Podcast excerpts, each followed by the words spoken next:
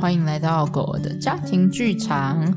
此 podcast 由浪犬博士狗儿家庭教育学院主办播出，也感谢我们的合作伙伴影书店提供优质的录音室。那这个单元呢，我们要来讲的是正向教养工具箱。大家好，我是 PDA 正向教养讲师诗瑜，我是狗儿家庭教育，我是什么？我是狗儿家庭训练师 Lucy。我们今天的工具箱的主题是什么呢？温和且坚定，温和且坚定，就是温和且坚定是正向教养超重要的心法，根本就跟正向教养画上等号了。其实。它就是温和且坚定的正向教养。对，我们就就像我们课程中常常都会说的，我们都觉得正向教养很像在学一门功夫。那我们要把这个门功夫学好，那个最最根本、最根本的底子，那个心法就是温和且坚定。这里这五个字背后有很深的底蕴和内涵，嗯，然后有不同层次的内功。所以，其实我们今天先介绍一些比较，先让大家入门，先理解一下什么叫温和且坚定。嗯，那当然，学着依照我们大家如果有机会来上正向教养的系列课程，会有对于这温和且坚定这五个字有很多不同层次的认识和理解。其实我们在整个课程的规划，不管是中初阶、中阶、高阶，其实温和且坚定都从头到尾贯穿，对，融会贯通的核心这样。所以，那来问一下诗雨，想到温和且坚定，你想到什么呢？啊，我觉得最重要、最重要第一个一定要提的就是尊重自己，还有尊重对方，不管那个对方是狗狗还是小孩，而且是同时，同时对，做到尊重自己和尊重狗儿。对，所以那个尊重，我觉得那个尊重代表的很多的意思，像是尊重对方的的话，就代表我们去在乎他的的感受，我们去看到他的感受跟需求，然后我们知道说。呃，我们不把我们自己的情绪就是丢在对方身上，嗯，那这个很重要，把自己的情绪的负责的主体权拿回自己身上，是，然后尊重自己呢，尊重自己，我觉得也很重要，就是有一个就是不要委屈自己，嗯，对，没有任何一方是委曲求全，对，没有任何一方是委屈的，牺牲奉献的，是，你知道，嗯，我们很常，我们很常在跟狗狗还有跟小孩的相处中会觉得。呃，因为我们是大人，所以我们好像要做点什么牺牲吗？或是做点什么事，就是我们会更以小孩的需求或者是狗狗的需求去做这件事情。可是那个时候，狗狗需求或小孩需求，当我们把它放大的的时候，有时候其实会是卡到我们自己的需求。我觉得那个时候就是没有尊重自己。而且当其实我一直很喜欢，我常常跟家长讲一句话，就是。当我们带着委屈在付出的时候，嗯、或是当我们在牺牲奉献自己的时候，其实我们那时候的付出对对方来讲可能是种压力，而不是爱啊。因为其实会感受得到，就是一个。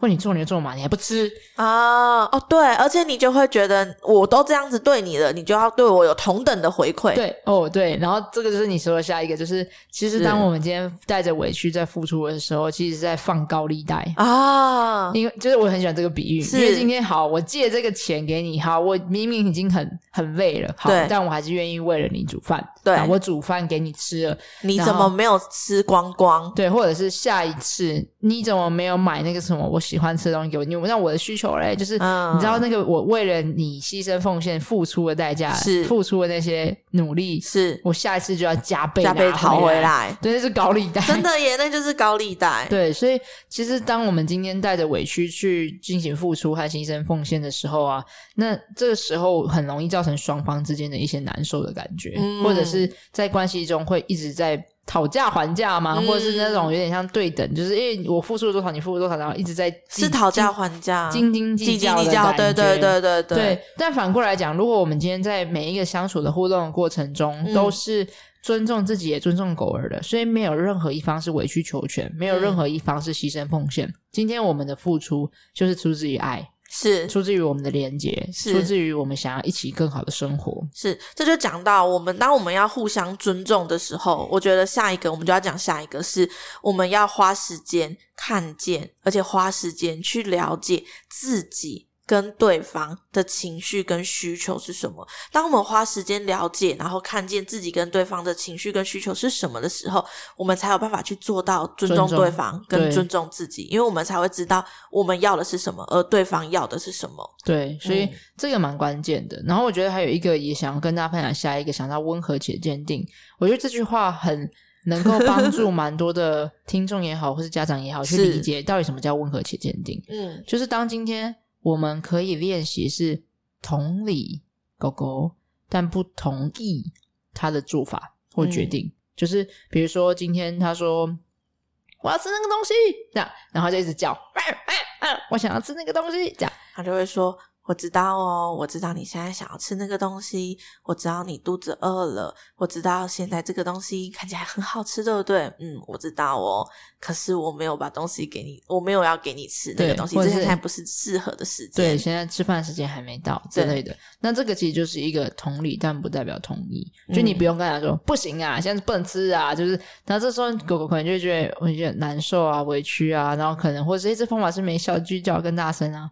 可当他的情感是被照顾到的，嗯，就是就是同理你了，就是我同理，嗯，我有看见你的需求，对，我知道你现在的要表达的意思是什么，对，那我也尊重你，就是我知道你现在想吃，我也看见了，但是现在不是我有办法起身，比如我正在工作，我没办法起身准备你的食物，是，那这是在尊重我自己，嗯，所以同理可以不代表同意，嗯，所以如果这个时候我们同意了。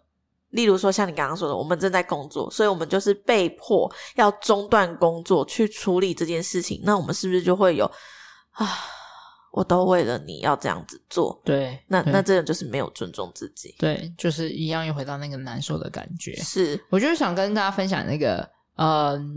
Taylor，我跟 Taylor 的故事就是他在有一次去到了一个新的地方，就我们搬家，嗯、然后那个新的地方有很多的乌龟，就是 那个公园里面，我知道这个场景，对，那个公园里面有超级多乌龟，就是是那种五六十只、上百只的乌龟这样子。然后这是他第一次真正去意识到有乌龟这个动物，嗯、然后他觉得非常有趣，因为其实 Taylor 没有喜欢就是过度快速的，比如说那种松鼠跑来跑去，他就反而觉得还好。哦，所以所以乌龟慢慢的，他很喜欢。对，对，鸟有的时候他会喜欢，因为鸟有的时候会停着不动，然后突然加速那种。哦、我觉得他喜欢那种类型，他喜欢本来不动，然后突然动起来的那种感觉，哦、他就觉得呜。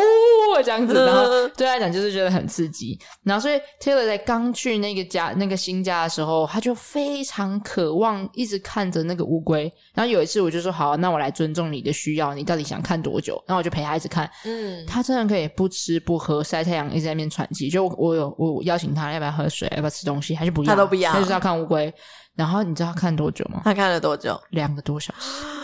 他就一直看，一直看，一直看，一直看，一直看，一直看，一直看，一直看，一直看，一直看。然后，所以你在那里陪他两个多小时，因为你想要知道他可以想要看多久。就是因为他每一次出门，因为我们一我们散步次数很多次嘛，可能一天要三个就是四到五次这样。然后，因为他是全室外上厕所的狗狗，是。但你就是你知道，每一次有的时候就只是尿个尿，我就要准备回去工作了这样。但他就是我要看乌龟，我要看乌龟，我要继续看乌龟这样。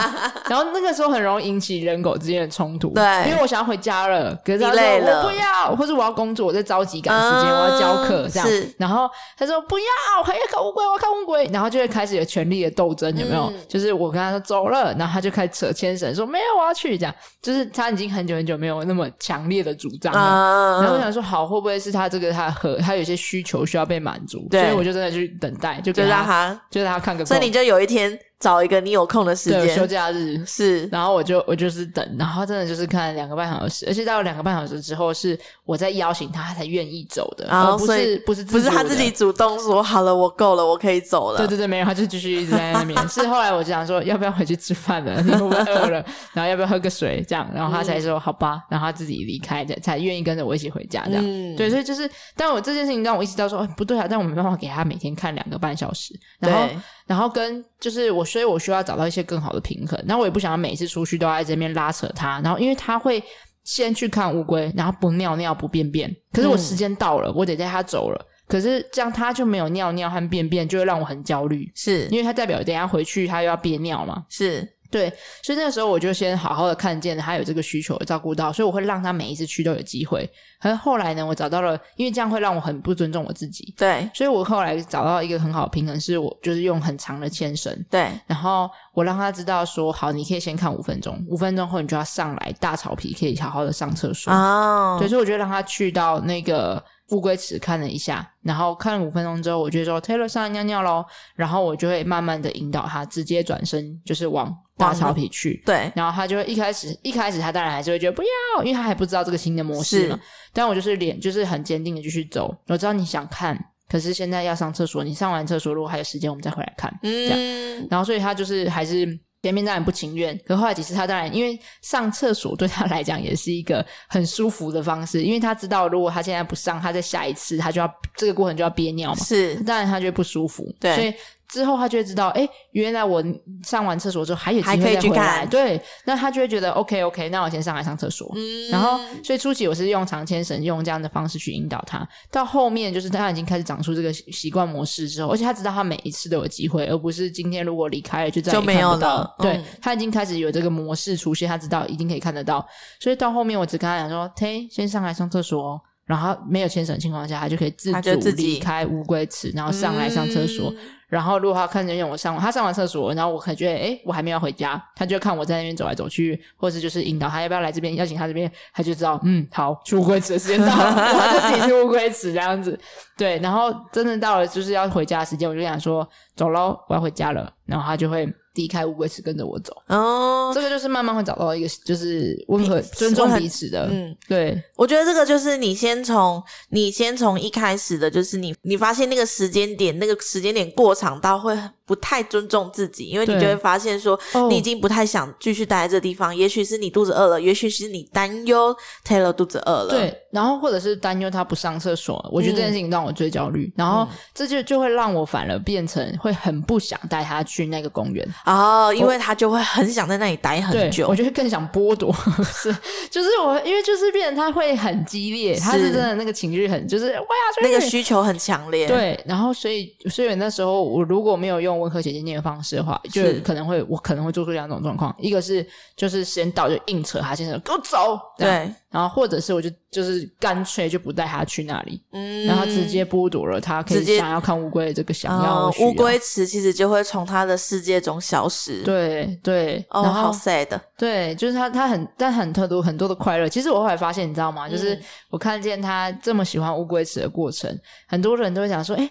他就那就认识他很久的朋友，对，然后他在大概八岁多的时候开始体力下降很多，对，然后他现在就是来看到乌龟吃了，这大概几个月，对，他想说他是变年轻了。啊，哦，就是因为他那个活力，就是一那个活力，他找到一个新的可以。激发他出活力的东西。对，其实是因为 Taylor 以前，他以前都去学校当狗老师嘛，就会去教孩子们怎么跟狗狗温和且坚定的相处啊，尊重彼此的互动。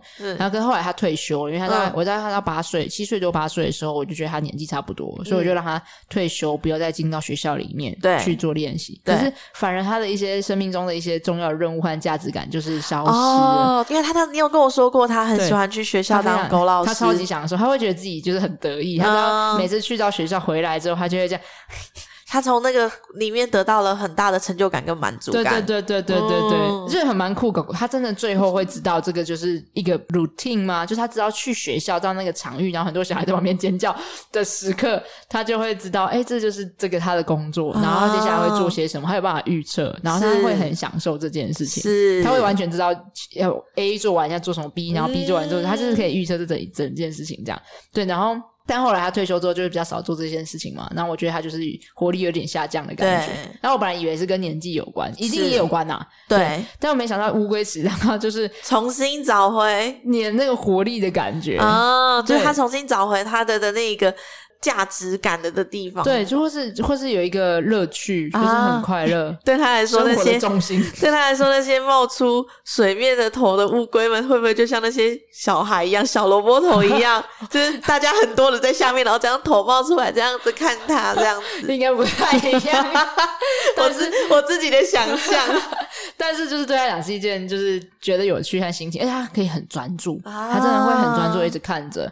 可是我觉得，就是我也会一直评估，因为我确保。它跟乌龟不会互相伤害啊！我觉得是一种滋养，对，就是这件事情是滋养他。我觉得有点像退休后你找到一个你的兴趣，啊、比如说有些人有画面、哦、下棋啊，有有有爬山啊，或是跟朋友一起泡茶，啊，就是生活的重心的那个感觉。对对对，对，对，不然本来他就只是一个很 routine，然后吃饱喝喝饱睡睡饱，每天没有一个生活重心。对，然后现在做一个哦，我要去看乌龟在干嘛？啊、因为乌龟会有不同的动作行为嘛，它鱼会就是那个重心会引发那个动力。对对对对。嗯然后，所以就是，如果我没有学习正向教养和学学会怎么用温和姐姐念的方式去慢慢找到更好的默契，那他生活中这些东西就被剥夺。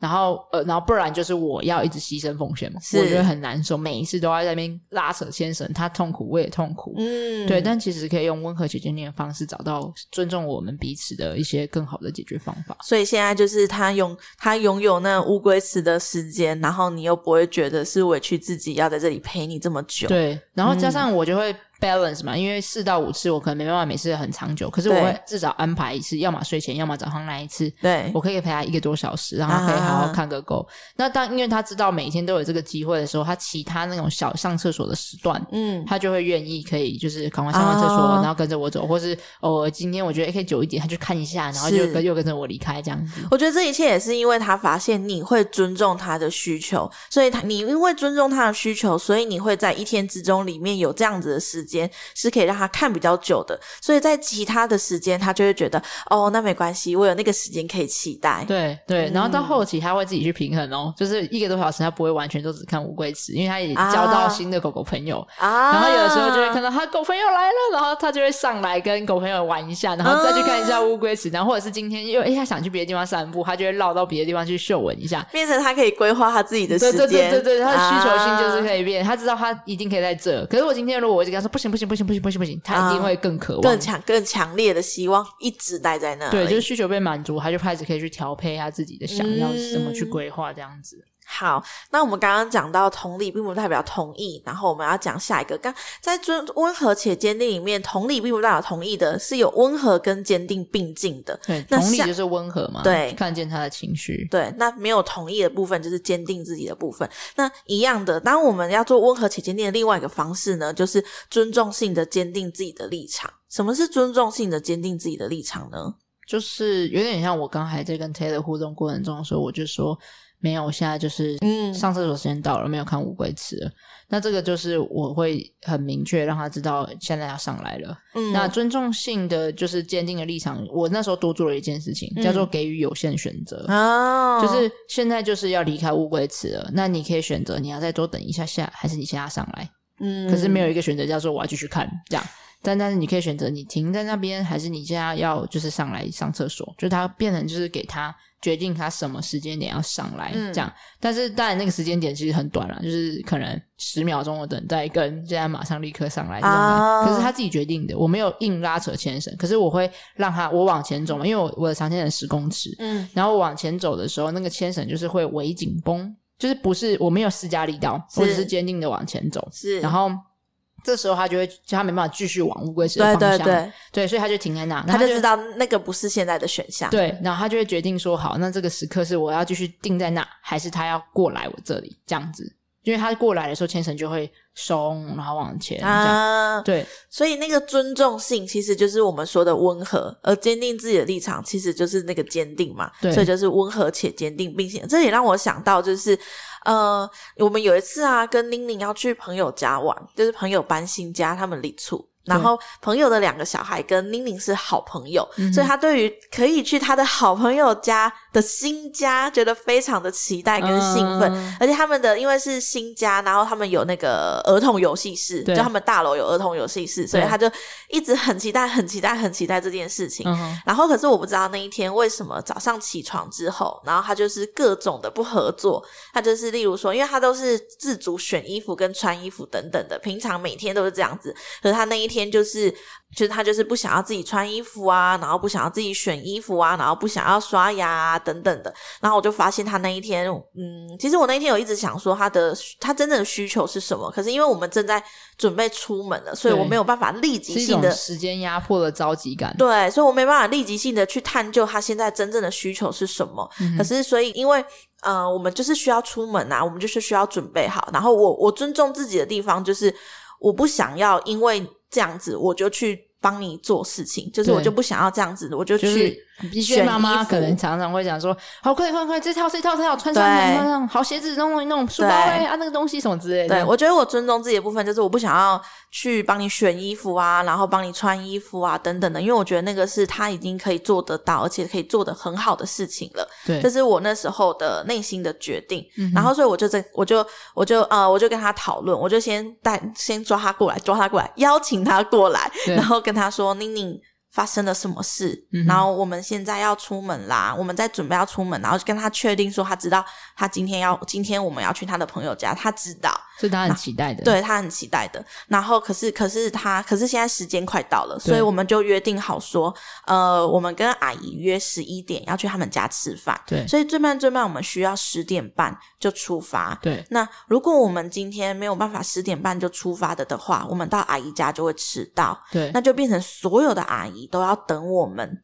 才有东西，才才才可以开饭，这样子我们就会影响到其他人。对，所以妈妈想要跟你讨论，就是如果我们没有办法在十点半出发的的话，那也许我们今天就不要去了。对，因为这样我们就会影响到大家。嗯，然后我们一起努力，一起在十点半的时候出发，可以吗？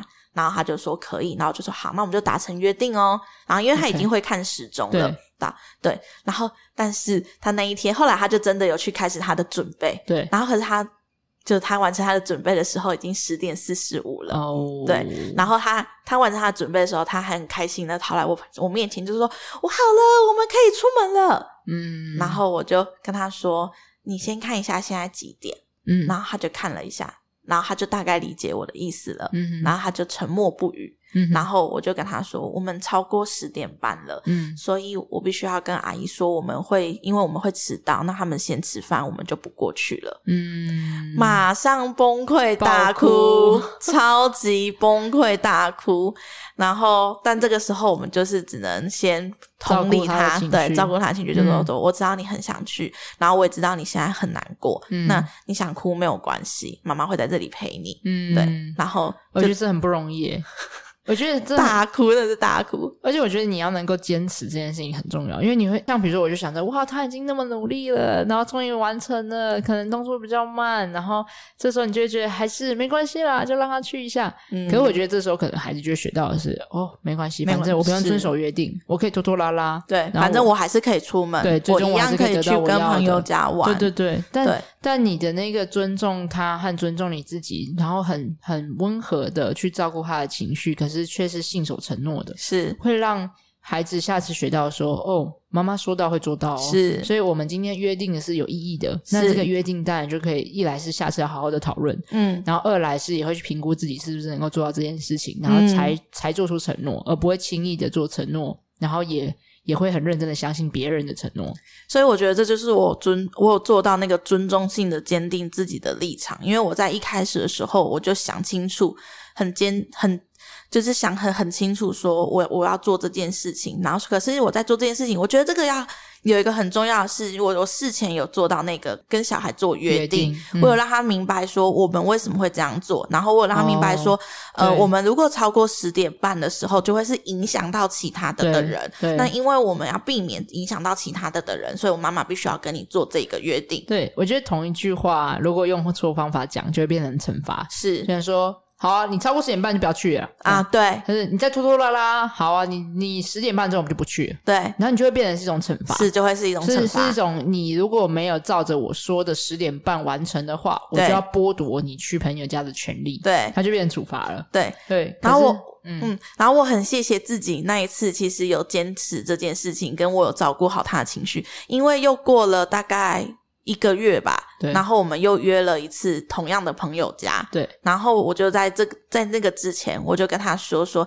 你记得我们上次的这一件事情吗？然后阿姨又约我们要去他们家玩了哦，所以我们这个周末又可以去他们家玩了。嗯、然后，所以我们这次我们就要一起要再合作一次，在十点半的时候出门。对结果你知道那一天多好笑吗？嗯、他九点半就坐在沙发等我，我都还没有好，我都还没有，我只用好了弟弟，我只用好了伦伦，然后我自己都还没换衣服什么的，然后他已经背好书，背好他的包包，然后穿好他全身的东西，然后只差没有穿鞋子，然后说：“妈妈，我好了，我们可以出门了。”然后我就说：“现在才九点半。”他因为他是从经验中学习，他从经验中学习。他知道他上次因为没就是拖拖拉拉之后没有达到那个时间，然后没有没有那个很难受那个挫折感。对，对我我觉得这件事情也是我想要跟大家分享，就是其实温和且坚定里面还有一个很大的关键就是。课题分离啊、哦，是因为我在很多的时候，那个时候家长会说：“好了好了，不然就这次还是去啊。”就是因为看到孩子这么伤心、难过、那么挫折，对，然后我们就很着急他原本很期待，可是却落空了，好像我们扫他的兴这样子。对，然后我们就很很很着急说：“啊，好了好了，不然我带你去，你不要哭了，不要哭了。”对，也许你会有一个想法是。是我害他这么伤心的，对，对哦，对，可能就会有一种内疚感。对，但这个就是没有课题分离。对，但是课题分离就是你其实知道，那是他自己为要要要为他的行为负责，是。然后因为这是你们的约定，然后所以他完全是经验中学习，就是。温和且坚定的正向教养是一个很放长线的教养方式，啊，因为如果我们当天只是为了要让他不哭而做出这个行为，但孩子学到的背后可能都不是我们希望他学到的。就是你看，如果第二次又约了，其实也有可能又会发生一样的事情。对，因为我就拖着，等妈妈等一下来帮我穿，然后我不用自己动，然后我只要哭就好了。对，我现在可以跟弟弟玩啊，因为等一下反正时间到了，妈妈会帮我穿，我还是可以去跟朋友们玩，就算晚一点到也没关系，就算妈妈生气也没有关系，我还是可以跟。朋友们玩，然后孩子就越不动，然后妈妈就越压起来，就快点快点快点，然后就越陷入就越来越多的斗争。对，但是你因为做了约定决定，然后贯彻执行，嗯，然后让孩子经验中学习，诶，下一次哇。你什么时候不用做？对啊，我真的是什么时候学会他自己起床，然后自己穿衣服，我都只在弄弟弟，然后我转眼间就发现，哎，你都好了，然后我自己还很惊讶，而且我还记得，我觉得那个东西真的是会让小孩子，就是或者是狗狗也是一样，会得到那个成就感，因为他发现他自己真的是有能力完成的，嗯，我他。我跟他说，他说他完成了。我跟他说，现在才九点半呢，然后他就自己跟我说，我这次有合作，而且很快，对吧？超级灿烂的笑容啊！然后，因为我们家是周末才可以看电视，然后因为那一天就是周末，因为我们要去朋友家玩嘛，所以他就自己说：“那妈妈，我们还有很多时间，对不对？”我就说：“对，因为妈妈还没换衣服。”对，然后他就说：“那今天是周末，你可以开电视给我看吗？”当然可以呀、啊！你想到了一个，你想到了一个，在我换衣服的时候你可以做的事情呢，很棒、欸，很好，对，对。然后我就开电，然后他那天就超开心的、啊，就开看着电视，然后等着我准备好，这样子、嗯、多么的愉快的出门经验！天哪，真好！对。然后我就想到，其实也想跟大家分享一下，大家可能听到这里已经可以开始理解，温和且坚定，它并不是单纯那种表面上面的，好像温和说哦，轻声细语的。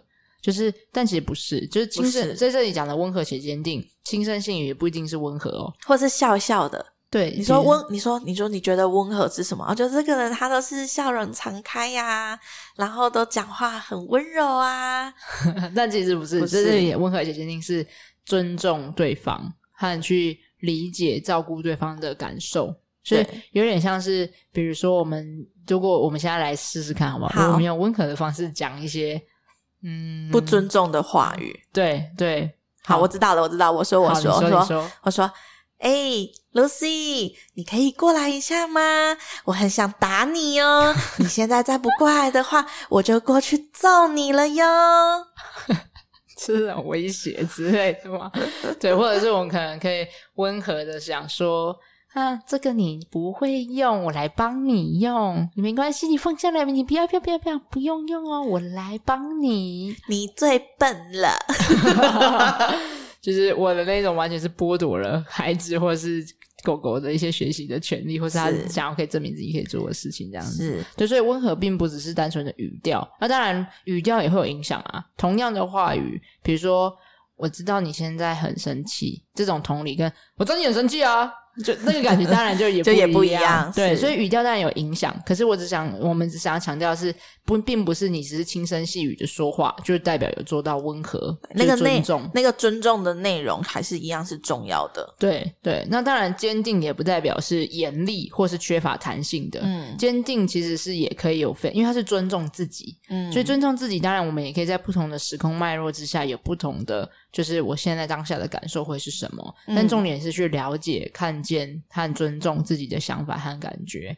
然后找到双方的平衡点，是对。所以，比如说，如果我尊重自己，用嗯严厉的方式，然后但其实不尊重自己，比如说，好难哦！我现在正在想例子，你想得到吗？嗯，严厉的方式，但是不尊重自己哦。比如说，好，我想到刚才如果用妮妮的、嗯、妮妮的那个例子，你就想说，嗯、你干嘛一直哭？啊，你一直哭，就是刚才不是就已经约定好说好吗？你就超过十点半啊！吼、哦，别再哭了，好啦，走了走了，出去啊！啊，那个出去就是没有尊重自己。对，就是其实你骂了一大串，但最后你还是 还是出门了。